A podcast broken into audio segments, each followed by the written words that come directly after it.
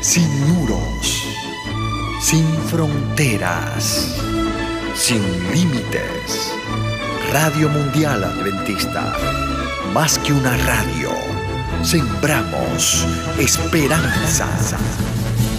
Proverbios 19, verso 7. Todos los hermanos del pobre le aborrecen, cuanto más sus amigos se alejarán de él buscará la palabra y no la hallará. Si aún los hermanos del pobre llegan a no querer verlo por temor de que les pida algo, ¿quién podrá condenar a sus amigos por abandonarlo? El único que no lo abandonaría sería ese amigo más unido que un hermano, como dice Proverbios 18:24. Verso 11. La cordura del hombre detiene su furor y su honra es pasar por alto la ofensa. Algunos creen que la mejor manera para conseguir gloria es demostrar una severa aplicación de justicia, pero Dios comparte su gloria con los que son prontos para perdonar. Cuando ese perdón puede abrir el camino para restaurar al ofensor. Verso 13. Dolor es para su padre el hijo necio, y gotera continua las contiendas de la mujer. Los techos agrietados y con goteras eran cosa común en Oriente. Tanto el goteo constante como la mujer rencillosa ponen a prueba los nervios de los que deben tolerarlos. Verso 14. La casa y las riquezas son herencia de los padres, mas de Jehová la mujer prudente. Los padres pueden legar propiedades, pero la esposa prudente es una dádiva especial de Dios. Salomón se refiere sin duda a la esposa ideal, a la mujer virtuosa y prudente, que con toda lealtad apoya a su marido en sus esfuerzos por servir al Señor. El que bajo la dirección divina se ha unido a una mujer tal, ha sido favorecido por el Señor. Los comentarios del sabio acerca de la mujer rencillosa e iracunda demuestran que no todas las esposas están en esa categoría. Verso 17.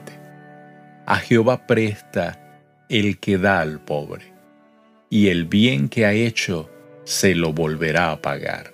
La atención de los pobres en Israel, en contraste con el manifiesto descuido en que se los tenía en otras naciones, es una evidencia de la revelación divina dada a los israelitas.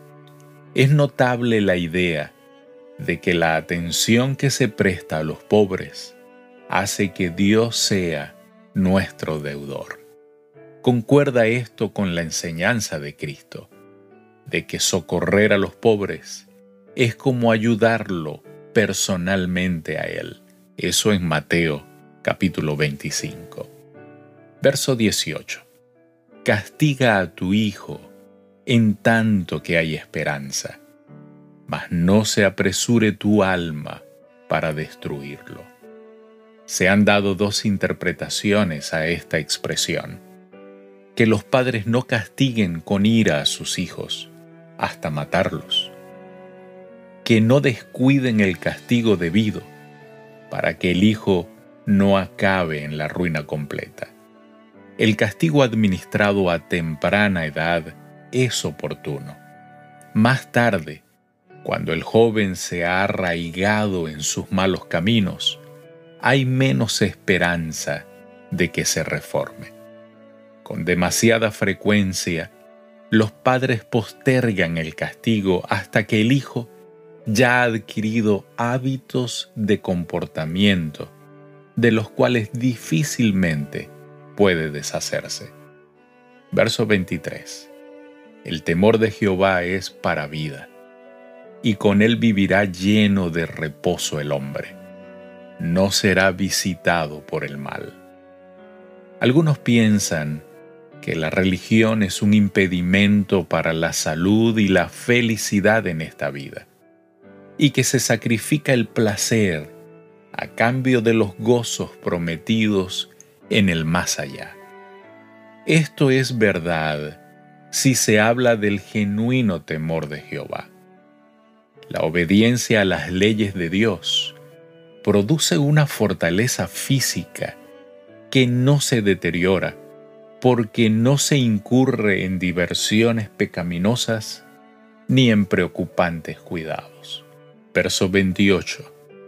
El testigo perverso se burlará del juicio, y la boca de los impíos encubrirá la iniquidad. El testigo perverso no tiene la preocupación de que se haga justicia. No le importa que la ley de Dios condene tales prácticas. Los impíos se complacen tragando iniquidad. Querido Dios, que en nuestro día a día seamos justos.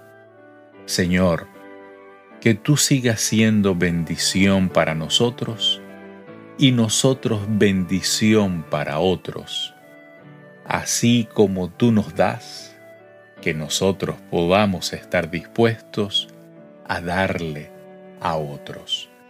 Gracias por tu amor, Señor. Gracias por tu inmenso perdón. Te lo pedimos, te lo agradecemos. En el nombre de Jesús. Amén. Dios te bendiga.